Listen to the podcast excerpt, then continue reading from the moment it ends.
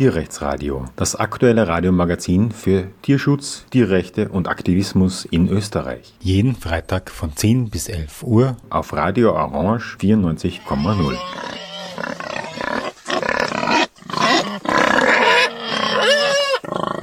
Ja, willkommen zum Tierrechtsradio. Unser Thema heute ist äh, eine Serie von Anklagen und zwar politisch motivierten Anklagen der Staatsanwaltschaft Salzburg, die insgesamt Kosten für unschuldige Menschen, ausschließlich deswegen, weil sie sich gegen die Gatterjagd von Maximilian Meyer-Mellnow in Salzburg engagiert haben, 60.000 Euro Schaden produziert hat. 60.000 Euro aufgrund von willkürlichen Anklagen und den folgenden Freisprüchen, weil man in Österreich, wenn man auch freigesprochen wird, auf den Kosten sitzen bleibt, wenn es zu einer Anklage kommt. Und ähm, da kann die Staatsanwaltschaft dann natürlich, da hat sie einen ziemlichen Freiraum, Leute schwer zu schädigen, wenn sie dementsprechend politisch motiviert ist. Und das traue ich mich in diesem Zusammenhang ganz deutlich zu sagen, weil die Sachlage so eindeutig ist. Und der Anlass für die Sendung ist, dass jetzt ein, ein sozusagen der letzte dieser Serie von Anklagen, der Freispruch, bestätigt wurde. Und ich habe auch zwei der Opfer dieser Anklagen hier bei mir im Studio, die Ines und den David. Hallo und willkommen. Hallo. Hallo. Ja, ich werde zuerst ein bisschen die Vorgeschichte dieser Anklagerei seitens der Staatsanwaltschaft und umgekehrt nämlich auch das Versagen, die gewalttätige Jägerschaft anzuklagen, ähm, ein bisschen erzählen, diese Vorgeschichte, und dann gehen wir in die konkreten Fälle, von denen eben Ines und David äh, betroffen waren. Ähm, die Kampagne gegen die Gatterjagd im Salzburg und damit auch gegen das Gatter von Maximilian Meyer-Meilnow hat im Jahr 2015 begonnen. Da wurde dann auch eine solche Gatterjagd äh, dokumentiert und Meyer Melnow hat mit einer ganzen Reihe von sogenannten Slap-Klagen begonnen. Er hat versucht, Besitzstörung zu behaupten, ist damit gescheitert. Er hat geklagt, weil er kritisiert wurde, weil es Aktionismus gegeben hat und er sich dadurch beleidigt gefühlt hat. Er hat geklagt, weil er den Gatterjagd Award, das steinerne Herz, überreicht bekommen hat, also symbolisch und persiflierend am Stephansplatz in Wien. Und ähm, alle diese Klagen sind äh, zum Glück versandet, aber sie waren klassische Slap-Klagen mit dem Ziel, die Menschen einzuschüchtern. Doch das ist die Zivilklagsseite dieses ganzen Verfahrens. Ähm, ich, mich interessiert heute insbesondere das äh, politisch willkürliche Vorgehen der Staatsanwaltschaft Salzburg. Und die hat sich auch schon nach der ersten Gatterjagd ähm, und der ersten Dokumentation dieser Gatterjagd eingeschaltet. Und zwar gab es da einen Vorfall. Einer der Jäger ist dort am Tor dieses Jagdgatters gestanden, außerhalb zwei Aktivisten, ein Aktivist und eine Aktivistin mit einer Videokamera, um eben durch den Zaun die tierquälerischen Geschehnisse dort zu dokumentieren. Und dieser Jäger hat diese beiden Personen attackiert. Sie haben ihn auch dabei gefilmt. Man sieht also den gesamten Hergang. Er geht auf sie zu, er droht sie, er stoßt sie, er schreit, er schlagt ihnen die Kamera in zwei, sie sollen sich schleichen. Ist also sehr aggressiv, definitiv eine gefährliche Drohung. Er schlägt auch auf sie ein, er stoßt sie und man sieht das in diesem Film.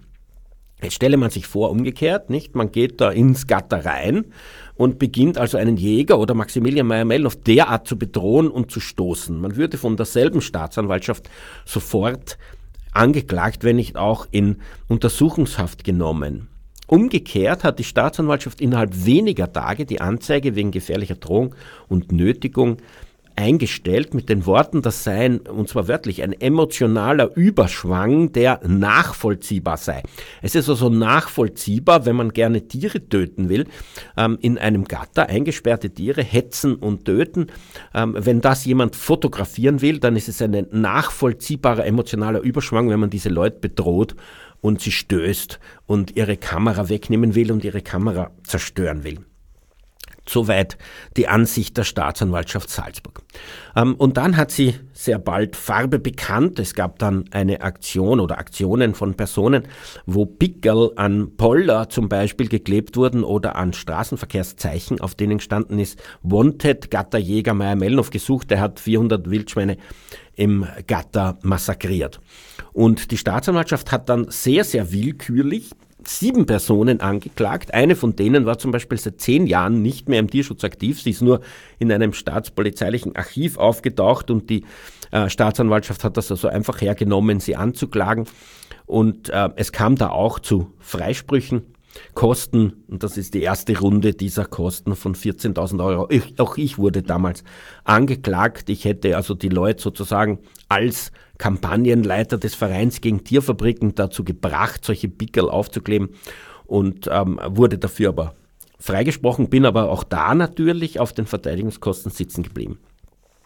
Dann kam eine Aktion, wo jemand ein Batezettel im Gatter aufgehängt hat nach so einer Treibjagd. Da war das Foto von einem Wildschwein drauf und drunter ist gestanden, dieses Wildschwein mit Namen sowieso ist hier erschossen worden und wir trauern sozusagen um dieses Individuum. Die Staatsanwaltschaft hat sich nicht entblödet, ein Gutachten erstellen zu lassen, ob das Aufhängen eines Batezettels an einem Baum eine Sachbeschädigung darstellt. Weil wenn, dann hätte sie eben die Möglichkeit gehabt, das Ganze mittels ähm, Sachbeschädigung zu verfolgen und hätte wieder die Möglichkeit gehabt, Anklage willkürlich gegen Menschen zu ähm, einzubringen, ausschließlich aus dem Grund, weil sie eben Meyer Mellnows Jagdgatter gegenüber kritisch eingestellt sind. Bei dem Pickerl sollte ich noch dazu sagen, also handelt es sich um ein Pickerl, also etwas, was wirklich hunderttausend Mal jeden Tag in jeder Stadt passiert, dass irgendwo irgendwer auf ein Verkehrszeichen oder in einen Boulder, in dem Fall ein Pickerl klebt. Und die Staatsanwaltschaft war der Ansicht, das ist schwere Sachbeschädigung, also der Sachschaden übersteigt 5000 Euro, wenn man einen Pickerl auf einen Boulder klebt.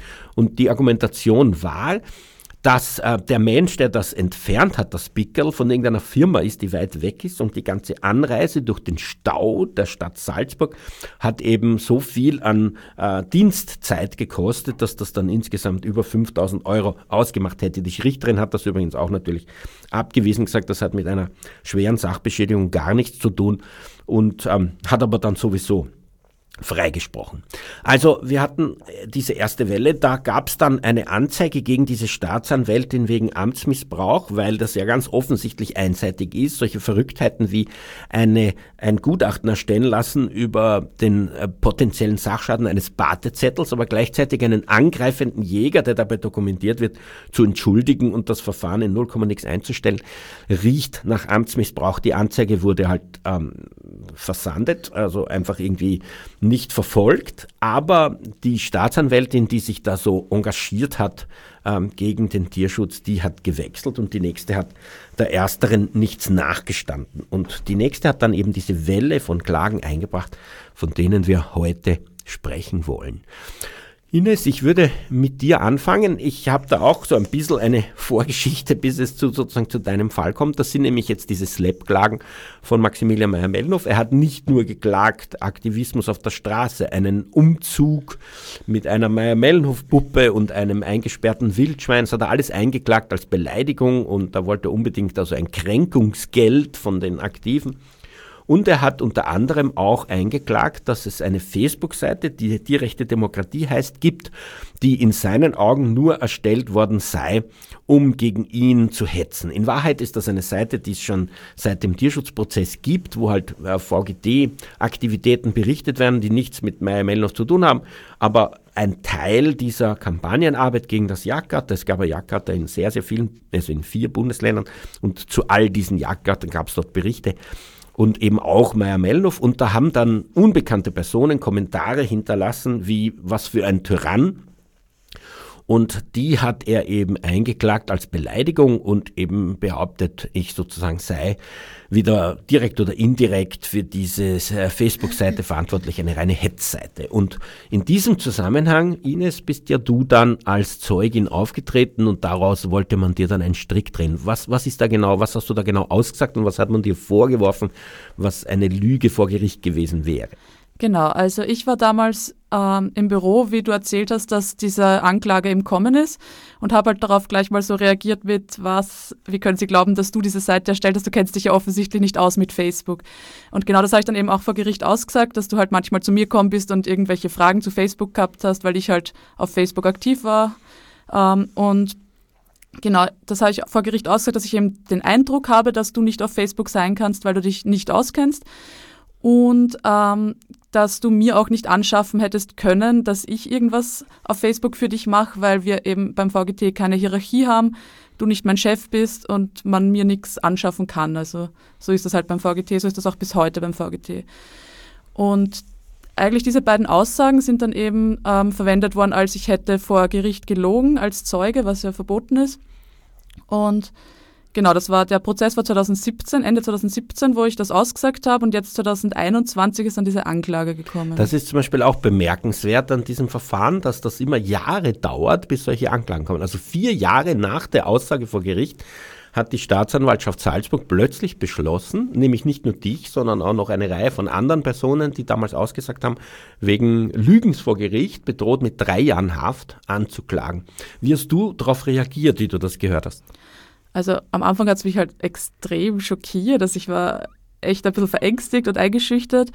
Und im Laufe des Prozesses, wo wir dann halt aber auch mit einem Anwalt und so drüber geredet haben, und für mich war halt auch immer klar, also ich habe im, im, ersten Moment nicht äh, mich überhaupt erinnern können, was ich wortwörtlich ausgesagt habe. Natürlich, das war halt da auch schon vier Jahre her oder noch länger.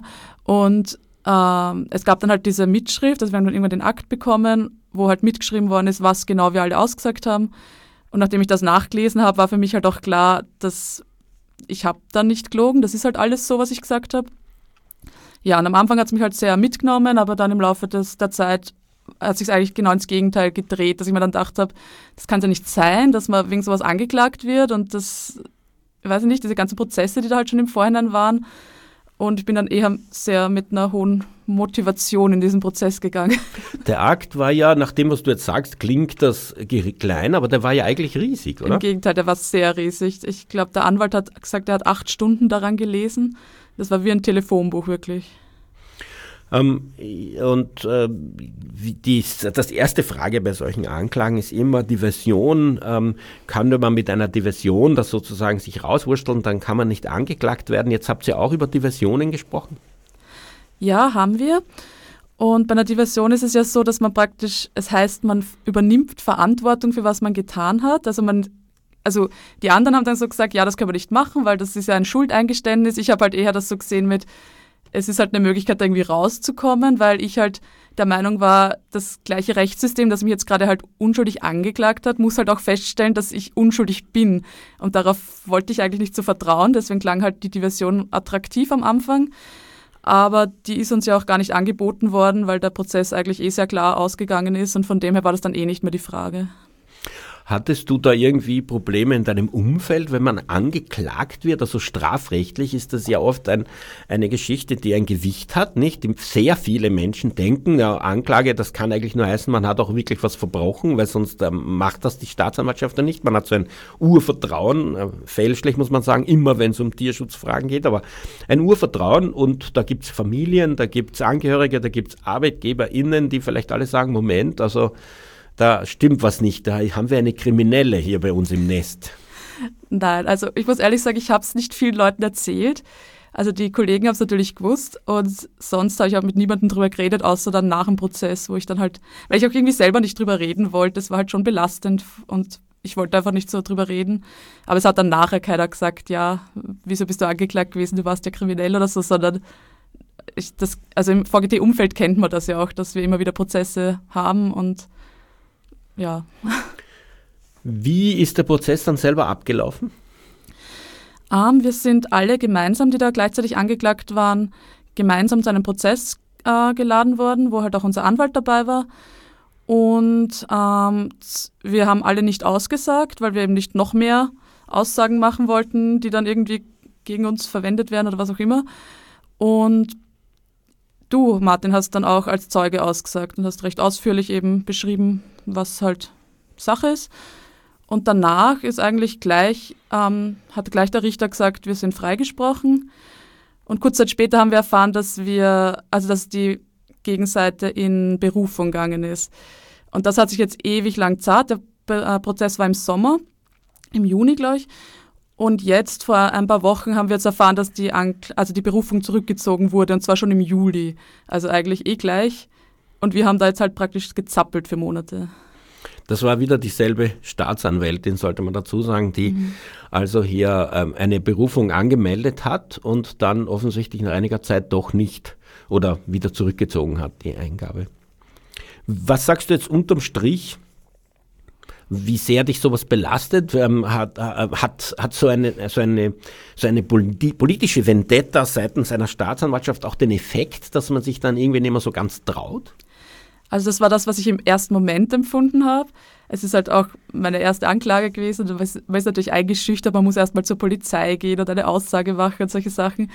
Das ist natürlich irgendwie belastend am Anfang, aber wie gesagt, im Laufe des Prozesses hat sich bei mir schon gewandelt und ich habe gedacht, ja, jetzt erst recht, also da, gerade davon lasse ich mich nicht einschüchtern und jetzt, weiß ich nicht, dann hat ja genau die Gegenseite gewonnen und bekommen, was sie will. Und ja, nein, also das, lasst, das schüchtert mich jetzt eigentlich nicht so ein. Ja, ich ähm, bin auch angeklagt worden, zu, aus demselben Grund auch, äh, Lügen vor Gericht. Ich, bin, äh, ich hatte dann einen eigenen Prozess, es ist irgendwie ausgegliedert worden. Und auch in meinem Prozess bin ich ähm, einfach freigesprochen worden. Aber jedenfalls hatten wir jetzt also 14.000 Euro Kosten für die Verteidigung im Pickel-Prozess, 5.000 Euro Kosten für meine Verteidigung und den Freispruch, die nicht ersetzt werden, und dann noch einmal 13.000 Euro Kosten für den Prozess, wo du freigesprochen wurdest, Ines. Also mhm. ähm, das sind 32.000 Euro, die man an Kosten hat für so etwas, was eigentlich ein komplett absurdes Verfahren ist. Was sagt dir das oder was sagst du dazu als jemand, der mit solchen rechtlichen Geschehnissen eigentlich kaum was zu tun hat? Würdest du erwarten, dass es das möglich ist, dass einem der Staat mit 32.000 Euro zur Kasse bittet für eine, äh, eine ganz offensichtlich nie stattgefundene Straftat? Na, normalerweise nicht. Also bevor ich bei VGT war, habe ich das auch noch nie gehört, dass sowas so passiert halt. Aber ja, es ist ein bisschen schockierend. 32.000 Euro ist ja keine Kleinigkeit. Ein normaler Mensch verdient sowas nicht ähm, äh, sofort. Nicht? Mhm. Und also wenn man sich da nicht gegenseitig unterstützt, wenn man sich da nicht irgendwie hilft, ähm, eine Einzelperson ist verloren. Also die Botschaft ist eindeutig, ja, die Botschaft ist eindeutig. Von den Zivilklagen bis zu den staatsanwaltschaftlichen Anklagen, die alle vollkommen willkürlich sind, ähm, äh, bleibt man auf wahnsinnig viel Kosten und auf einem immensen Stress sitzen. Ja, ähm, das äh, zweite Verfahren, das wir, oder es ist jetzt schon das vierte, glaube ich, das wir besprechen wollen, ist das äh, vom David, der auch hier bei uns im Studio ist. Kannst du uns kurz die Vorgeschichte erzählen? Du warst ja irgendwie äh, die ersten zwei Jahre in dieser Kampagne irgendwie gar nicht dabei, aber am 20.11.2017 dann wieder bei einer Gatterjagd von Maximilian Meyer-Mellnow ähm, deine erste Aktion. Genau, ich bin erst im Sommer 2017 generell beim Verein gegen Tierfabriken aktiv worden und dann dieser 20. November 2017 war meine erste äh, Dokumentation oder der Versuch einer Dokumentation einer Gatterjagd und das war eben die bei, äh, in der Anteringer Au bei Salzburg von Maximilian Meyer-Mellnow. Ähm, es war so, dass, also die Vorgeschichte kurz skizziert, es war so, dass wir uns aufgeteilt haben rund um dieses Gatter, ähm, das auf der Ostseite, auf der Westseite, es ist so eine Nord-Süd-Ausrichtung des Gatters, auf der ähm, Westseite äh, verläuft der Fluss und die Salzach und äh, West- und Ostseite wurde eben von Tierschützerinnen und Tierschützern mit Kameras ähm, abgedeckt. Also dass man wirklich das ganze Treiben darin äh, dokumentieren kann. Wenn Treiber vorbeigehen, wenn Hunde vorbeilaufen und die Wildschweine in diesem Fall in der Regel äh, herumhetzen oder auch verletzte Tiere, die ja auch von ähm, Kolleginnen und Kollegen dokumentiert worden sind. Also wirklich brutalste Tierquälerei. Das war eben der Sinn und Zweck, warum wir dort waren. Wir sind da angekommen im südlich des Gatters und haben uns getroffen und haben kurz vorbesprochen und uns dann aufgeteilt. Das war etwa halb zehn, glaube ich, war das circa.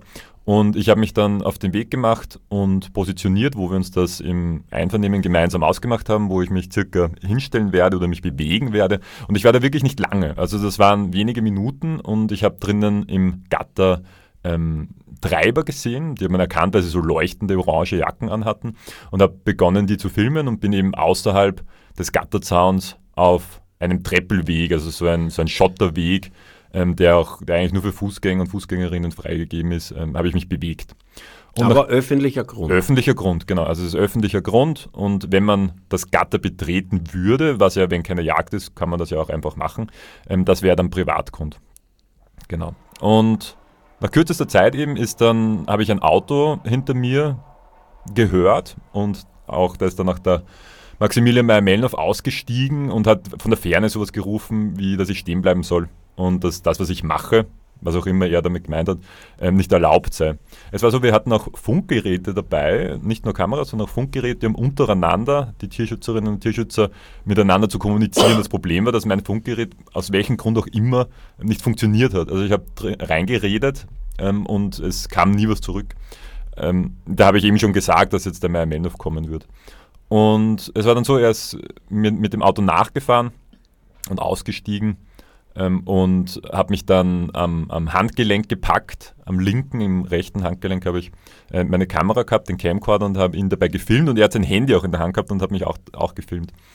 Und hat auch gesagt, ah ja, Sie können mich eh filmen, ich filme Sie eh auch. Und hat dann an mir herumgerüttelt und herumgezogen und ich habe halt gesagt, er soll mich, er soll mich auslassen, weil was macht er da? Ich, ich mache nichts Widerrechtliches. Er hat dann immer behauptet, ich wäre im Jagdgatter gewesen und das wäre, es wäre eine Verwaltungsübertretung gewesen, weil es ein jagdlich äh, gesperrtes Gebiet war zu dem Zeitpunkt eben. Ähm, aber ich war niemals drinnen. Und nach einer Weile sind dann zwei weitere Jäger gekommen. Man könnte auch dazu sagen, aus zwei Gründen offensichtlich. Erstens viel zu kurz, nicht? Das war ja gerade erst am Anfang der Jagd. Wozu äh, sollte man wieder draußen sein, wenn man vorher drin war? Und zweitens kann man ja drin nicht filmen, weil man ja dann mitten im Geschehen steht, sondern man kann nur von außen filmen. Man sieht aber da genug, weil die Tiere ja immer zum Zaun flüchten. Also aus den Umständen heraus ist ganz klar, dass du da nicht drin warst und das ist eigentlich auch, würde ich sagen, unbestritten. Es, es ist ja auch, ähm, es gab ja auch die Vergangenheit, dass, dass, ja, dass sich diese Methode ja bewährt hat und es ist quasi Usus beim Verein gegen Tierfabriken, Gatterjagden von außen zu dokumentieren. Also es hat wirklich keinen Grund gegeben, da drinnen zu sein. Und selbst wenn Menschen reinlaufen würden, warum würden sie rauskommen und Menschen in die Arme laufen? Also das noch das dazu fünf Minuten nach Beginn der Jagd. Ja, ja, also absurd, diese Behauptung. Und es sind dann, wie gesagt, zwei weitere Jäger gekommen. Dann haben sie mich zu dritt quasi am Gürtel, an der Jacke und Kapuze herumgezogen und, und so herumgewurstelt und mich gegen ein Auto gedrückt. Und ich habe dabei immer noch gefilmt. Also ich bin mit, mit dem Rücken gegen einen, gegen einen, ich glaube, es war ein Pickup, das wüsste ich jetzt nicht mehr genau, aber gegen ein Auto gedrückt worden. Und habe immer noch gefilmt und versucht zu funken. Und ähm, dann ist der Mermel noch weggegangen und hat so gefragt, ah, ihr werdet eh allein mit ihm fertig, oder? Und sie haben gesagt, ja, ja. Und dann war er kurz weg. Und in dieser Zeit, ich wurde auch in der, an der Jackenkapuze immer wieder so, so gezogen und die, die Luft ist mir teilweise abgeschnitten worden und da bin ich ähm, durch dieses Ziehen oder durch dieses Würgen sozusagen, bin ich, ähm, aus dem wollte ich mich befreien quasi und bin so ein paar Schritte zur Seite gegangen und dann zu Boden gerissen worden, weil er gleichzeitig auch ähm, noch immer an dieser, an dieser Kapuze gezogen wurde. Und ja, das war quasi so diese Vorgeschichte von, von dem, was dann noch gekommen ist. Ich bin dann am Boden gesessen auf diesem Treppelweg und dann nach einer Weile ist der Meier Mellnow wieder kommen und ich habe meinen, das klingt jetzt, wenn man das nicht sieht, klingt das ein bisschen verwirrend, aber ich habe den Camcorder dann so genommen, dass die Linse, also das, der filmende Teil, ähm, nach oben zeigt. Der Camcorder wurde so positioniert, dass quasi das Hinterteil am Boden ist und das Vorderteil, die Linse, die filmt, nach oben filmt. Und ich, ich wollte mit diesen Jägern gar nicht sprechen, weil es hat keinen Sinn gehabt, mit ihnen weiterzureden. Ich wollte das einfach dokumentieren, weil ich habe mir gedacht, das, was auf Kamera ist, das kann ich danach verwenden, um eben dieses rechtswidrige Vorgehen der Jäger und der, man muss ja sagen, es sind ja Jagdaufseher, das sind ähm, Menschen, die von der Behörde, von der BH Salzburg und Salzburg Umgebung quasi ähm, Behördenmenschen sind, die in, die in deren Auftrag handeln. Und genau, und da ist das ganz klar, dass sie ähm, in diesem Fall ihr, ihr Amt in meinen Augen missbraucht haben durch ihre Handlungen. Und das wollte ich eben dokumentieren und dann ähm, in Zukunft eben gegen sie verwenden. Und dann ist aber so, ist aber das passiert, dass dann so drei, vier, vielleicht sogar fünf, das kann ich jetzt auch nicht mehr so genau sagen, Jäger äh, rund um mich gestanden sind und mich nach hinten gedrückt haben, also mit der Schulter und am, am Kopf nach hinten gedrückt und am Boden fixiert haben. Und Meyer Meldorf ist mir mit, der, mit dem Fuß ähm, auf, den, auf das Handgelenk oder den, den Handrücken gestiegen und habe mir den Camcorder rausgezogen. Und der ist auch dabei beschädigt worden. Das habe ich auch gesehen, wie er ihn in der Hand gehabt hat und weggegangen ist, weil der Klappbildschirm ähm, schief weggestanden ist. Also ich bin, wie man bei uns juristischen Laien und Leinen sagt, bin ich beraubt worden. Also mit Gewalt ist mir ein Gegenstand weggenommen worden. Und bin dabei auch verletzt worden. Also ich habe in weiterer Folge, ähm, wir sind ja dann auch ins Spital gefahren, hat sich ein Hämatom, ähm, also ein, ein blauer Fleck, ähm, am sogenannten Daumenballen gebildet auf der Handinnenseite. Und ich hatte auch offene, zumindest eine größere offene äh, Wunde, weil sich die Kieselsteine, die am Boden waren, in die Haut reingepresst haben und reingedrückt haben und sozusagen die Haut Aufgrund des haben. Gewichts von Meyer auf der auf der Hand gestanden ist, genau. mit seinen globigen Bergschuhen. Ganz genau, ja.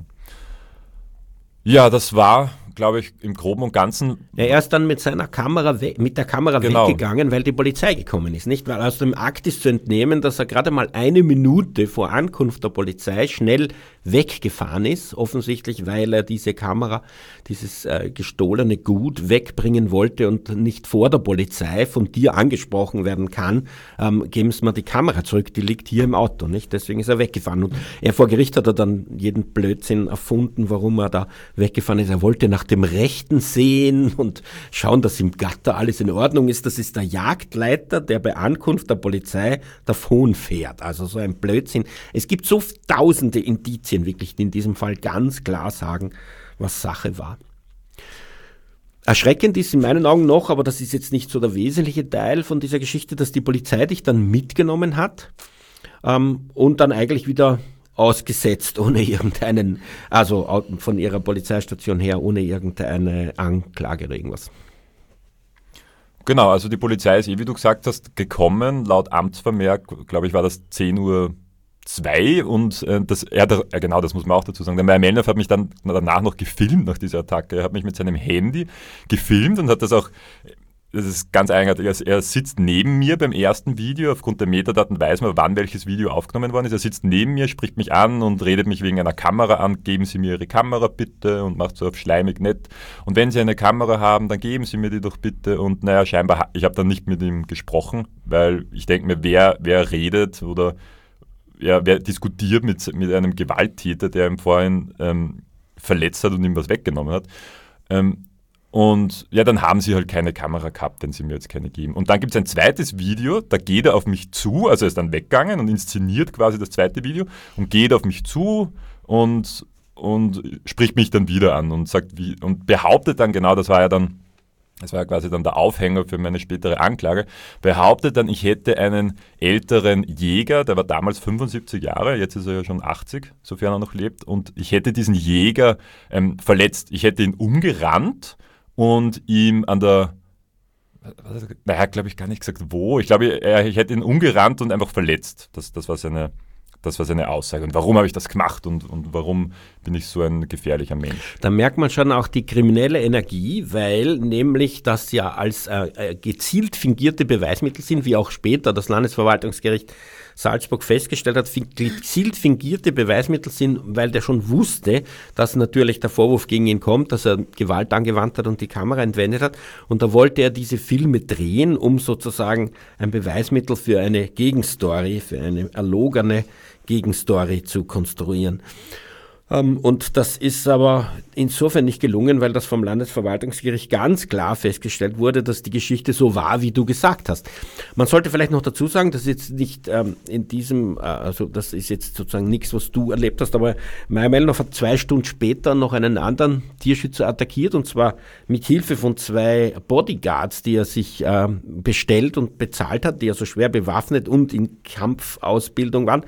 Und die haben also diesen zweiten Tierschützer auch niedergerungen, haben ihn gewürgt und haben, und Meyer Mellnow hat ihm dann letztlich Kamera ähm, und, äh, und, und Funkgerät abgenommen. Ähm, und diese zwei, also Gewaltvorfälle, wurden dann berichtet. Und es ist auch ähm, natürlich seid ihr auch ähm, in die äh, in, in, ins Spital gefahren. Und das wurde dokumentiert und es wurde zur Polizei gegangen und es angezeigt. Und ähm, es gab auch eine Presseaussendung dazu, die ich geschrieben habe und wo eben Meyer Mellnow dann eine Privatanklage eingebracht hat, weil das eine Lüge gegen ihn sei, wenn ich die Geschichte so erzähle. Und interessanterweise hat er diese Anklage dann selber zurückgezogen auf eigene Kosten sozusagen. Das ist ihm dann doch zu heiß geworden, dass das dann noch ähm, irgendwie äh, noch einmal vor Gericht kommt. Ähm, unterm Strich waren also diese Vorfälle, unterm Strich gab es dann eine ähm, äh, Maßnahmenbeschwerde gegen, also bei der Behörde gegen, also die beim Landesverwaltungsgericht Salzburg ähm, behandelt wurde. Ähm, das Landesgericht, äh, Landesverwaltungsgericht Salzburg hat eindeutig bestätigt, was du jetzt gesagt hast. Ähm, und äh, Meyer Mellhoff hat dagegen berufen zum Verwaltungsgerichtshof und hat dort auch verloren. Also es gibt ein rechtskräftiges Urteil sogar des Höchstgerichtes, dass Meyer Mellhoff diese Gewalttaten ausgeführt hat und in dem Urteil steht auch, dass er Beweismittel fingiert hat, dass er dich verletzt hat, dass er dir die Kamera weggenommen hat und das alles rechtswidrig. Man würde meinen, die Staatsanwaltschaft erhebt dann Anklage, nicht wegen Körperverletzung, vielleicht auch wegen Raub, jedenfalls wegen Nötigung. Und die Staatsanwaltschaft hat zwei Jahre in die Luft geschaut und dann das Verfahren eingestellt. Ähm, weil äh, ja, kein Verdacht vorläge. Ähm, dazu sollte man noch sagen, vielleicht gibt es da noch Verfahren, die du erzählen willst, aber Faktum ist, dass äh, eingeklagt wurde die Kosten der Kamera, die von dir entwendet wurden. Und das hat das Gericht auch ähm, dem Verein gegen die Verfügung zugebilligt, dass also die Kamerakosten ersetzt werden müssen und der Staat also in dem Fall der, Bezirk, der Bezirk, hat für Meyer-Mellnow diese Kosten übernommen. Das muss man auch sagen. Da ist ein stinkreicher Mensch, der Gewalt anwendet und jemand mit Gewalt eine Kamera wegnimmt. Ein Urteil äh, des äh, Höchstgerichts in Österreich bestätigt das und der Bezirk zahlt ihm diese Kamera aus, zahlt für ihn die Kamera, damit er nicht diese Kamerakosten ersetzen muss von der Kamera, die er entwendet hat. Das ist irgendwie unfassbar, wenn man da so drauf schaut von ein bisschen einer Distanz. So, aber jetzt es noch wesentlich unfassbarer. Die Staatsanwaltschaft stellt gegen Meyer Mellnow einfach sang- und klanglos ein und klagt dich an. Was war die erste Anklage? Genau, das war im, im Sommer 2020. Ich glaube, es war Ende Juni, dass, dass ich eine Nachricht bekommen habe ähm, aufs Handy, dass, dass ich angeklagt oder dass es einen Strafantrag gegen mich gibt. Also es ist quasi so ein, eine Anklageschrift. Ähm, und ich habe am Anfang gedacht, was war, also ich wusste schon, dass es diese, diese Beschuldigungen gab, dass ich diesen Jäger verletzt hätte, was ich nicht gemacht habe. Ähm, das wusste ich schon und dass da auch ermittelt wird. Und ich wusste aber auch, dass gegen Meyer Mellnow und die anderen Jäger und so weiter ermittelt wird. Aber wie gesagt, das ist ja. Ermittelt hätte werden hast, sollen, muss man sagen. Genau, das ist ja dann eingestellt worden. Ähm, und ich habe mir gedacht, das wird auch sicher bei mir eingestellt werden, weil keine Ahnung, wo ist der Unterschied? Warum sollte bei denen und bei mir nicht eingestellt werden? Und auch dazu bin ja ich das Opfer. Also das, das Problem ist halt, das weiß man halt selber, aber andere wollen es dir vielleicht reindrücken, dass du vielleicht doch ein Täter bist. Also das ist das Absurde bei diesem Fall eigentlich, dass da eine komplette äh, Täter-Opfer bzw. Opfer-Täter-Umkehr passiert ist. Und das ist eben das, was ähm, im Sommer 2020 den, den Anfang genommen hat. Genau, also ich habe mitbekommen, dass es diese Anklage äh, gibt, und zwar wegen Widerstand gegen die Staatsgewalt und schwerer Körperverletzung. Warum Widerstand gegen die Staatsgewalt? Weil, wie vorhin gesagt, diese Jagdmenschen Jagd auf Seher waren und, oder vielleicht immer noch sind und damit im Auftrag des Staates quasi agieren. Sie sind ähm, angest nicht angestellt, aber sie sind zugehörig einer Behörde und das ist wie gesagt die BH Salzburg, Salzburg Umgebung. Und wenn ich diesen Menschen, wenn ein Mensch diesen Menschen verletzt, einen Jagdaufseher, dann begeht man Widerstand gegen die Staatsgewalt, wie wenn man einen Polizisten oder eine Polizistin verletzen würde das ist auch so komplett absurd, dass die auf, auf einer solchen Ebene sind und quasi so in die Höhe gehoben werden durch dieses Amt. Jetzt nochmal ganz kurz an der Stelle, um es deutlich zu machen. Ein Jäger hat im Jahr 2015 beim Dokumentieren des Jagdgatters aus dem Jagdgatter heraus Menschen angegriffen, gestoßen, bedroht, ähm, ihnen die Kamera wegreißen wollen und, ähm, und ihnen gesagt, er zerschlägt die Kamera, wenn sie nicht sofort den öffentlichen Grund außerhalb des Jagdgatters verlassen zu filmen. Das ist gefilmt worden, die Staatsanwaltschaft Salzburg hat sofort eingestellt, emotionaler Überschwang. Ähm, umgekehrt, es wird behauptet von einem Jäger, er sei gestoßen worden. Gibt dafür keine Beweise und gar nichts, es stimmt ja auch nicht. Und die Staatsanwaltschaft erhebt Anklage, weil in dem Fall ein Tierschützer einen Jäger gestoßen haben soll. Vielleicht hättest du sagen sollen, was ist mit emotionalem Überschwang? Können Sie nicht verstehen, dass man sich aufregt, wenn man so behandelt wird oder wenn man sieht, wie die Wildschweine massakriert werden? Ähm, ja, das ist die Realität. Die Staatsanwaltschaft hat wegen einem Stoßen angeklagt. Was ist passiert dann?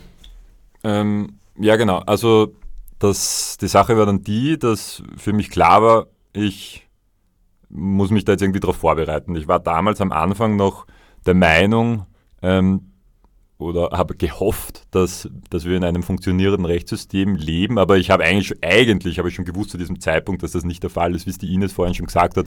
Ein Rechtssystem, das einen Menschen anklagt, der komplett unschuldig ist, ist auch dazu in der Lage, weitergedacht, Menschen zu verurteilen, die unschuldig sind. Und deswegen habe ich natürlich immer schon Zweifel gehabt, auch anfangs also von Anfang an, ob das wirklich eine so gute Idee ist, dieses, dieser Prozess, der auf mich gewartet hat. Es war aber dann so, dass wir mit verschiedenen äh, Anwaltskanzleien Kontakt aufgenommen haben, wer die Strafverteidigung übernehmen könnte. Das haben wir uns dann für einen in, oder ich habe mich dann für einen in Salzburg entschieden, der auch die Gegebenheiten dort besser kennt, vielleicht auch weiß, wie die Richter und Richterinnen so drauf sind.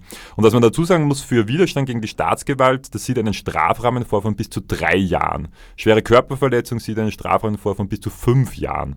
Und es wurde behauptet, dass ähm, der ältere Jäger eine Schulterfraktur ähm, sich zugezogen hätte. Im Speziellen ein Haarriss, eine Fissur, wie es heißt im medizinischen Fachjargon. Das ist ein, ein, ein Bruch, der so dünn ist wie ein Haar, darum sagt man auch Haarriss. Man muss dazu sagen, dass wir ähm, diese, diese Behauptungen auch von einem ähm, Arzt, ähm, wie soll man sagen, und, der, der ein in unserem Auftrag oder in meinem Auftrag ein Gutachten erstellen hat, was es mit dieser behaupteten Verletzung auf sich hat. Das war ein, ein Oberarzt für Unfallchirurgie in einem ganz anderen Bundesland. Das war auch wichtig, dass man dann niemanden aus Salzburg nimmt. Ähm, und der hat gesagt, es ist unglaubwürdig aufgrund der beschriebenen ähm, Umstände, wie er behauptet hat, dass er gefallen ist, wie er behauptet hat, dass, dass, dass er den Arm gehalten hat und auch mit der Verletzung, die daraus resultiert ist, komplett unglaubwürdig, dass das wirklich auf, passiert sein soll. Und er hat auch gesagt, dass ähm, der Bericht, das Protokoll, glaube ich, wie es heißt, das ist Unfallprotokoll im Landeskrankenhaus Salzburg. Man muss nämlich sagen, dass dieser Jäger am selben Tag, am 20. November 2017, ins Landeskrankenhaus gebracht worden ist. Wahrscheinlich mit dem Hintergedanken, weil das ein älterer, schon ähm, Mensch ist, der schon Vorverletzungen hatte, der auch, wie sich herausgestellt hat, eine kaputte Schulter hatte. Es wurde auch festgestellt, dass da alte Verletzungen in dieser Schulter sind und dass diese Fissur sehr wahrscheinlich einfach eine Folge der schon lidierten Schulterverletzungen war. Und dieser, ähm, dieser Arzt hat das eben festgestellt, dass das sehr unglaubwürdig ist, diese, diese Behauptungen. Aber wie gesagt, das jetzt nur mal so, so klärend eben erwähnt. Und das Landesverwaltungsgericht, muss ich nochmal wiederholen, bestätigt vom Verwaltungsgerichtshof, hat festgestellt, dass das nicht festzustellen ist, dass du das getan hättest. Also das kann man genau. nicht, nicht behaupten. Und es war dann so, es war dann Sommer 2020, ich war immer wieder im Kontakt mit dieser, also es hat dann ein Strafverteidiger diesen Fall übernommen, ähm, war am Anfang auch äh, Feuer und Flamme und es hat sich dann aber immer gezeigt, umso näher es zum Prozess gekommen ist, ich glaube, es gab einen ersten Prozesstermin, ich glaube, das war Anfang Mitte September, glaube ich, 2020. Äh, ähm, da war aber Corona gerade Thema und ich war ein Kontakt, äh, eine Kontaktperson und so weiter und dann ist es verschoben worden in, in Anfang Oktober. Äh, und es war dann so, dass ich aber gespürt habe, oder er es, glaube ich, auch rausgesagt hat, dass er sich, dass er irgendwie nicht mehr so sicher ist, dass das gut ausgehen wird. Er hat mir zu einer Diversion, die vorhin schon angesprochen wurde, geraten. Aber die Diversion, die Staatsanwaltschaft hat von Anfang an eine Diversion angeboten, nicht?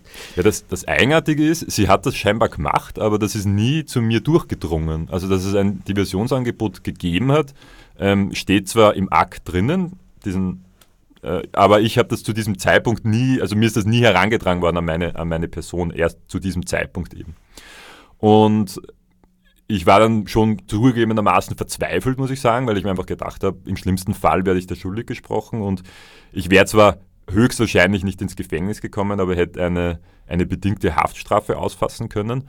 Und habe dann auch mit der Richterin telefonieren können. Der Anwalt hat gesagt, ja, Sie können es versuchen. Manche sind da gesprächsbereit oder gesprächsbereiter, dass man äh, über einfach mal diesen Sachverhalt ein bisschen diskutiert und dass sie gesagt, ja, wir, wir, würden eh sehen, was da rauskommt bei diesem, bei diesem Prozess, aber selbst wenn es kein Widerstand ist oder keine schwere Körperverletzung, dann könnte es immer noch eine versuchte schwere Körperverletzung sein oder versuchter Widerstand. Und ich habe dann für mich persönlich einfach entschieden, dass es sicherer ist, ähm, einfach die Diversion anzunehmen und dann einfach zu sagen, okay, damit hat sich's ähm, und man nimmt die Diversion an, man spart sich noch zu, zusätzliche Anwaltskosten und Verfahrenskosten, äh, weil eben der Prozess noch gar nicht stattgefunden hat und schließt einfach damit ab. Also es war einfach wirklich die schiere Angst, die mich dazu bewogen hat, ähm, die Diversion anzunehmen, obwohl ich unschuldig war. Was waren dann die Kosten? Die Kosten waren Anwaltskosten zu diesem Zeitpunkt fast 4.500 Euro. Ich glaube, es waren 4.400 rum. Und die Diversion an sich waren 1200 Euro, davon 700 an die Republik Österreich und 500 als privat beteiligten Beitrag äh, an den Jäger, den ich verletzt haben soll. Man sollte noch dazu sagen, um das Ganze ins richtige Licht zu rücken, dass die Polizei ja äh, bei dieser Straftat, bei dieser angeblichen, dass du den Jäger gestoßen hast, ja gleich vor Ort war, unmittelbar danach. Und der Jäger hat kein Wort davon gesagt. Also die, Sie haben sogar gefragt, ist jemand verletzt? Und es hat niemand was gesagt. Und ich, ich glaube mich auch noch zu erinnern, dass dieser besagte Jäger daneben gestanden ist, geraucht hat und blöd herumgelacht hat. Also da war nichts von irgendeiner ja. Verletzung. Also die Polizei kommt, das großartige Opfer äh, des Tierschutzes Torschützers sagt kein Wort, weil zu dem Zeitpunkt haben sie noch nicht sich überlegt gehabt, diesen Trick zu machen. Und ähm, die Polizei fährt wieder. Ähm, die, der, der Tierschützer wird also von der Polizei dann auch einfach wieder ausgesetzt ähm, und nichts passiert. Und dann drei Jahre, drei Jahre nach diesem Vorfall erhebt die Staatsanwaltschaft Anklage. Das ist doch ähm, so offensichtlich faul, dieser Fall. Es ist so offensichtlich eindeutig, dass diese Staatsanwaltschaft das ausschließlich macht, um TierschützerInnen zu terrorisieren, dass sie sich nicht mehr trauen, ein Jagdgatter zu kritisieren. Und sie schaffen es auf diese Weise mit ihrer Macht, die sie haben, sehr große Kosten zu verursachen. Wir haben also gehört, jetzt allein dieses Verfahren, 4.400 plus 1.200, sind also fast 6.000 Euro. Und davor hatten wir 32.000 Euro an Verteidigungskosten, die nicht ersetzt werden. Naja, sind wir schon bei 38.000 Euro. Ja, aber damit war diese Geschichte noch nicht ausgestanden, weil aus dem Blauen und noch einmal ein Jahr später kommt die nächste Anklage. Ja, zwei Jahre später sogar. Also das war ähm, letzten, letzten Sommer oder letzten Spätfrühling, wie auch immer man das nennen will, am 28. April 2022, auf, diesen, auf dieses Datum ist der nächste Strafantrag datiert gewesen, der mich und äh, meinen Kollegen, der auch damals Opfer der Gewalttaten von Meyer Mellnow und seinen Helfern war, wir beide wurden eben angeklagt wegen Verleumdung des Meyer Mellenhofs und falscher Aussage vor Gericht. Und zwar, ähm, das Interessante ist, dass wir, dass uns vorgeworfen wurde, vor den Gerichten in den Prozessen, die es schon gegeben hat, falsch ausgesagt zu haben, aber auch Meyer Mellenhof verleumdet zu haben durch unsere Anzeige, also die Anzeige, dass wir, die wir eingebracht haben im November 2017 in Bezug auf Raub, Nötigung und so weiter, dass wir durch diverse andere Eingaben ihn verleumdet hätten, durch die Aussagen vom Landesverwaltungsgericht Salzburg, wo wir die Maßnahmenbeschwerde gewonnen haben, dass wir ihn im Zuge der Einvernahmen vor Polizeiinspektionen verleumdet hätten und so weiter. Also wirklich, die behauptet, die Staatsanwaltschaft Salzburg hat behauptet, wir haben einfach überall, egal ob bei der Polizei, vor einem Gericht oder anderen Eingaben ähm, im Zuge des Verfahrens, dass wir immer, immer und immer wieder gelogen hätten und sozusagen mit dem Ziel, Meyer Mellenhof einer strafrechtlichen Verfolgung auszusetzen, was eben die Verleumdung begründet. Die Vorwürfe wurden auch gegen mich erhoben. Es wurde dann ermittelt, ich wurde dann einvernommen, aber dann wurde das Verfahren interessanterweise eingestellt. Ähm, da hat man eben gemeint, äh, also die Einstellung ist begründet dadurch, dass gesagt wurde, ich hätte die Verleumdung ja nicht begangen, sondern nur von euch die Aussagen übernommen, gutgläubig, äh, die sozusagen die Lügen übernommen. Und daher sozusagen kann man mir das nicht vorwerfen, aber euch kann man es vorwerfen. Und deswegen sitzt ihr angeklagt worden. Und das jetzt wieder, was haben wir gesagt, fünf Jahre, fünf Jahre nach diesem Vorfall aus dem Blauen heraus. Und das bezüglich einer Tat, von der das Landesverwaltungsgericht Salzburg bestätigt, vom Höchstgericht in Österreich, dem Verwaltungsgerichtshof, ähm, das genau umgekehrte Ergebnis hatte. Dieses Urteil besagt, Meyer Mellnow hat ähm, den David verletzt und hat ihm mit Gewalt rechtswidrig die Kamera weggenommen. Die Staatsanwaltschaft stellt das Verfahren gegen Meyer Mellnow ein und klagt den David an wegen Verleumdung, ohne zusätzliche Information. Damals hat dieses Gericht alle Zeugen und Zeuginnen einvernommen, hat auch eine Begehung vor Ort gemacht, hat sich also wirklich ein Detailbild dieser Situation gemacht. Und wenn man die Argumente zusammenstellt, die Beweismittel, die es da gegeben hat, die ganzen Indizien, dann ist eindeutig, dass diese dieses Urteil vollkommen richtig ist, hat ja auch der Verwaltungsgerichtshof bestätigt, ist eindeutig so. Es gibt sehr, sehr viele Beweise dafür, dass Meyer Mellenhof da schuldig ist. Und trotzdem hat die Staatsanwaltschaft fünf Jahre danach und David wegen Verleumdung angeklagt. Wie ist jetzt dieses Verfahren gelaufen? Genau, auch wieder, um das in eine Perspektive zu rücken, was für Strafausmaße da einem drohen können. Also bei Falschaussage äh, drohen einem bis zu äh, drei Jahre Haft und bei Verleumdung bis zu fünf Jahre. Also wieder ein wahnsinnig großer Strafrahmen, der eben maximal drohen könnte. Ähm, und es war so, dass ich und mein, mein Kollege, die wir beide angeklagt wurden, ähm, uns am Anfang mal wiederum eine Strafverteidigung suchen mussten und wiederum ähm, ähm, Akteneinsichten nehmen mussten, was jetzt, was jetzt schon alles in diesem Akt drinnen steht und was für Eingaben es gibt. Und der war, war, ja auch ziemlich groß mittlerweile, war, oder? Der war ziemlich groß. Also es gab auch ähm, äh, also es konnte nicht elektronisch übermittelt werden, weil das meistens irgendwelche ausgedruckten und alten und verschickten Dokumente waren. Und es war eben ein physischer Akt, der nur kopiert werden konnte. Und der wurde dann kopiert im Auftrag unserer Kanzlei mit Kosten von über 1000 Euro. 1000 Euro Kopierkosten, nur dass wir den Akt einfach lesen können. Und das sollte ja eigentlich in, in einem funktionierenden Rechtsstaat komplett, ähm, eigentlich sollte das gratis sein in meinen Augen, dass du, dass du das lesen kannst, was dir vorgeworfen wird oder was für, was für Dinge da im Raum stehen. Ja, wie gesagt, wieder 1000 Euro nur diese Kopierkosten. Ähm, und es war dann am 25. November, also noch gar nicht so lange her, 25. November, es war ein Freitag ähm, 2022 in Salzburg vor dem Landesgericht, war dann der Prozess und ähm, ja, gibt es noch was vorher zu erzählen? Dann eigentlich eh nicht. Also dann war dann der Prozess und wir wurden nach einem ganzen Prozesstag dann im Zweifel, es heißt, freigesprochen. Also die Richterin hat gesagt, es, ich habe dann noch meine, meine Notizen vom Prozess mit, die sind leider sehr hingeschmiert, aber ich glaube, ich kann es noch halbwegs lesen. Also sie hat gesagt, im Zweifel sind wir freigesprochen.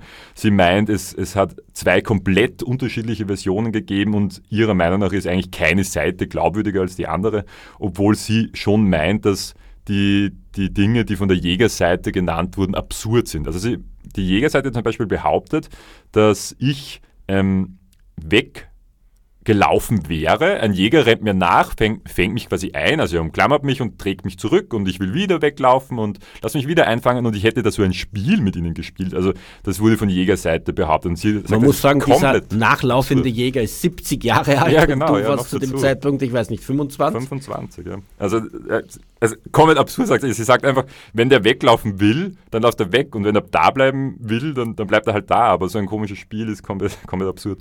Sie hat auch gesagt, dass der Person Personenschützer, der bei dem, bei dem Vorfall und den Attacken auf, auf den zweiten Tierschützer ähm, Aussagen, also dabei war und ausgesagt hat vor Gericht, dass er komplett unglaubwürdig gewirkt hat. Ähm, es es wäre auch absurd, dass die Verletzungen, die ich an der Hand gehabt habe, da gab es nämlich auch so eine Geschichte, dass der, dass ähm, im Landeskrankenhaus, wo wir uns die Verletzungen objekt, also ähm, objektifizieren lassen wollten oder, oder dokumentieren lassen wollten, dass dann der, der Oberarzt, der da irgendwo in einer Ecke gestanden ist, ähm, wie ich in dem äh, Zimmer war, äh, behauptet hätte, dass es einen Teil der Verletzungen nicht gegeben hätte und dass ich mir das später zugezogen hätte. Es war aber dann so, dass ich in der Polizeistation, wo wir genau anschließend hingefahren sind und die Anzeige gegen Meyer Melnow äh, eingebracht haben, dass dort ein Polizist ein Foto meiner Hand gemacht hat, wo man die Verletzung sieht. Und die Richterin hat auch wiederum gesagt, es ist komplett absurd oder wäre komplett absurd, dass ich im Krankenhaus keine Verletzung habe, dann quasi am Weg zur Polizei mir eine Verletzung zufüge, die dann von einem Polizisten dokumentiert wird. Also sie sagt auch, es ist ähm, klar, dass es diese Verletzung gegeben haben muss schon. Ähm, und ja, und da sie eben nicht mit der erforderlichen Sicherheit von einer Schuld von mir und dem zweiten Tierschützer ausgehen kann. Und man muss wirklich, wenn es um Falschaussage geht, muss man wirklich mit an Sicherheit grenzende äh, Wahrscheinlichkeit sagen können, dass das so gewesen ist. Und das konnte sie einfach nicht sagen, wurden wir eben im Zweifel freigesprochen. Und die Kosten für dieses gesamte Prozedere? Ja, die Kosten waren gemeinsam äh, für mich und den zweiten Tierschützer, weil wir ja denselben Anwalt hatten, waren gemeinsam 22.000 Anwaltskosten und Verfahrenskosten. Und also pro Person 11.000 Euro.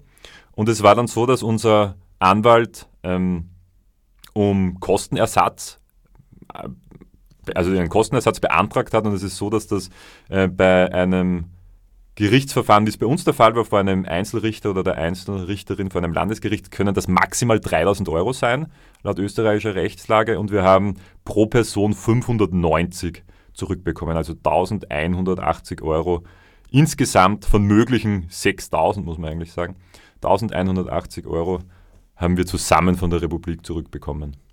Also im Endeffekt, unterm Strich, sind, wenn man das runterrechnet, äh, sind wir auf 20.000 Euro sitzen geblieben. Plus den 1000 Euro Kopierkosten. Die ja, plus die 1000 Euro Kopierkosten. Also genau. insgesamt kommt man auf 60.000 Euro, die diese äh, politische willkürlichen Eskapaden der Staatsanwaltschaft Salzburg gekostet haben. Das Ganze so offensichtlich fingiert, dass man also jahrelang wartet und dann diese Verfahren erst macht. Ähm, und äh, dass im Gegenzug aber Angriffe von den Jägern bagatellisiert werden und, äh, und sofort ein totales Verständnis da ist, dass es Gutachten gibt, wenn man einen Batezettel an einen Baum hängt, ob das ein Sachschaden ist, damit die Staatsanwaltschaft aktiv werden kann, oder ein Pickel auf einem Boller, der als schwere Sachbeschädigung angeklagt wird. Sieben Personen sollen dieses eine Pickel auf einen Boller geklebt haben. Das ist alles so offensichtlich willkürlich dass einem übel wird, ja, und da wundert dann einen nicht, oder mich wundert jedenfalls nicht, dass Transparency International den Korruptionsindex in Österreich da angehoben hat, nicht, weil das stinkt wirklich so nach, nach Korruption. Und, äh, und das Ganze halt als Kniefall vor einem Gatterjägermeister in Salzburg, der dort so ein Sunny Boy ist und irgendwie so einen Einfluss offensichtlich auf die Politik und die Gesellschaft hat, auch ÖVP-Kontakte und so weiter auch ähm, Verwandte, die ja Landesräte für die ÖVP waren und dort ein Jagdgatter betreibt. Ähm, unterm Strich, wir haben nur noch ganz kurz Zeit. David, was sagst du nach diesen ganzen Erlebnissen? Es war deine erste Aktion und sechs Jahre später wirst du freigesprochen und hast äh, Kosten von 60.000 Euro, also mit den anderen zusammen. Ja, es ist komplett absurd, also man, man möchte es nicht glauben, aber ich meine, man muss sich nur zurückerinnern, der Tierschutzprozess, also es ist alles möglich in Österreich, ist meine Meinung. Es ist wirklich alles möglich und es, es zeigt wieder mal, wie wichtig es ist, dass Tierschützerinnen und Tierschützer äh, ihre Identität nicht so leicht preisgeben, dass man nicht weiß, wie jeder heißt, dass man nicht weiß, wo jeder wohnt und so, weil dann ist man sofort im Visier der Behörden, der Staatsanwaltschaften und alles Mögliche. Und also Zivilklagen nicht vergessen. Absolut. Also man, die, wenn sie wollen, können sie einen absolut zerstören, ob es jetzt finanziell ist, ob es psychisch ist und so weiter. Also ja, es ist ich, ja, das Vertrauen, also es, das, es gibt kein Vertrauen in den Rechtsstaat von meiner Seite. Und wenn wirklich so eine absurde Täter-Opfer-Umkehr möglich ist, dann kann es auch kein Vertrauen in diesen Staat geben. Das Einzige, was man Positives sagen kann, wir wurden nicht umgebracht, wie vielleicht bei Putin ja. das gelaufen wäre. Aber ähm, ja, aber dass man halt so terrorisiert wird und dass es hohe Kosten gibt, das ist offensichtlich tatsächlich auch bei uns möglich. Ines, was sagst du eigentlich unterm Strich, wenn du das hörst? Natürlich hast du eh schon Geschichten gekannt, aber wenn man das nochmal so vor Augen geführt wird, das ist doch unfassbar, oder? Es ist wirklich unfassbar, ja, aber ich finde auch, man darf sich davon jetzt auch nicht einschüchtern lassen. Also man kann durchaus beim Tierschutz aktiv sein, ohne angeklagt zu werden. Und auch eine Anklage kann eben auch im Freispruch enden, wie wir sehen, oder endet für uns eigentlich meistens im Freispruch, würde ich sagen. Und man kann sich da jetzt auch nicht einschüchtern lassen und sagen, man ist nicht mehr für die Tiere aktiv, weil genau dafür sind wir ja aktiv, damit die Tiere Verbesserungen erfahren. Und da dürfen wir auf gar keinen Fall locker lassen. Ja, gut, vielen Dank für euren Besuch im Studio. Vielen Dank, äh, diese Geschichten so authentisch uns erzählt zu haben. Vielen Dank für eure Kraft und Energie, sich da einzusetzen. Ähm, jedenfalls, äh, ja, ist es äh, wirklich beängstigend und ich kann also nur hoffen, dass ähm, ihr oder auch die Hörer und Hörerinnen daraus nicht den Schluss zieht, ähm, dass man sich lieber nicht trauen sollte, für Tiere einzusetzen. Ich habe jetzt noch eine ganz wichtige Vorankündigung. Es kommen nämlich jetzt diese Animal Liberation Weekends auf uns zu. Früher waren es Animal Liberation Workshops, jetzt sind es Weekends.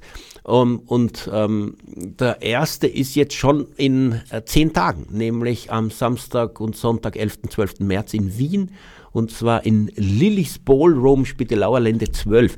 Es wäre empfehlenswert, sich anzumelden, weil man dort auch ein Essen bekommt, übrigens ohne dafür zu bezahlen, vegan natürlich.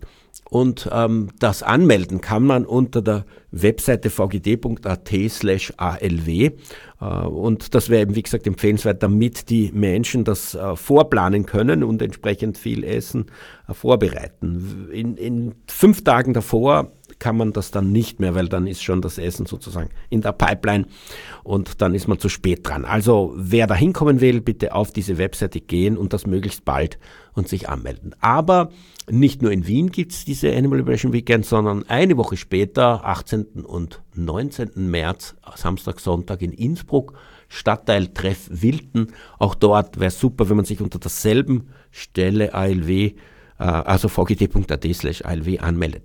Ähm, dann zwei Wochen später, am Freitag, dem 31. März und Samstag, den 1. April, da haben wir also Freitag, Samstag und nicht Samstag, Sonntag, findet der ALW in Vorarlberg statt, und zwar in Bregenz, in Bahi, in der Kirchstraße 35. Ähm, und am Samstag dann im AJK Between, Bahnhofstraße 47. Aber die genaueren Details findet man, wie gesagt, auch auf dieser Webseite. Am 15. April, also nochmal zwei Wochen später, ist dann der äh, ALW in Salzburg, das ist nur eintägig am Samstag, aber auch da bitte anmelden. Das ist im Mark, wie es schon seit vielen, vielen Jahren stattfindet, in der Handagstraße 17. Und dann am 6. Mai auch in Klagenfurt. Also es gibt diesmal einen in Kärnten, wo ja nicht so häufig solche Aktivitäten sind. Also auch das wäre super wenn man äh, sich da anmeldet und mitmacht. Was ist ein ALW? Ganz kurz, er dient dazu, um einen zu empowern, um Menschen, die auch, wie viele von uns, so entsetzt vor diesem Monolith der Tierquälerei stehen und nicht wissen, was sie tun sollen, bei diesen ALWs äh, lernt man, was es für Möglichkeiten gibt, was bis jetzt gelungen ist, äh, wo man sich einbringen kann, welche Kampagnen laufen, wie man da einsteigen kann und ähm, wie man eben mithelfen kann, was zu verändern. Das geht vom Armchair-Aktivismus nur von zu Hause aus bis ähm, den Aktivismus auf der Straße, Jagden dokumentieren und am Schluss vor Gericht zu landen oder hoffentlich nicht. Vielen Dank für den Besuch im Studio und äh, für die Sendung verantwortlich heute Martin Balluch. Tierrechtsradio, das aktuelle Radiomagazin für Tierschutz, Tierrechte und Aktivismus in Österreich. Jeden Freitag von 10 bis 11 Uhr auf Radio Orange 94,0.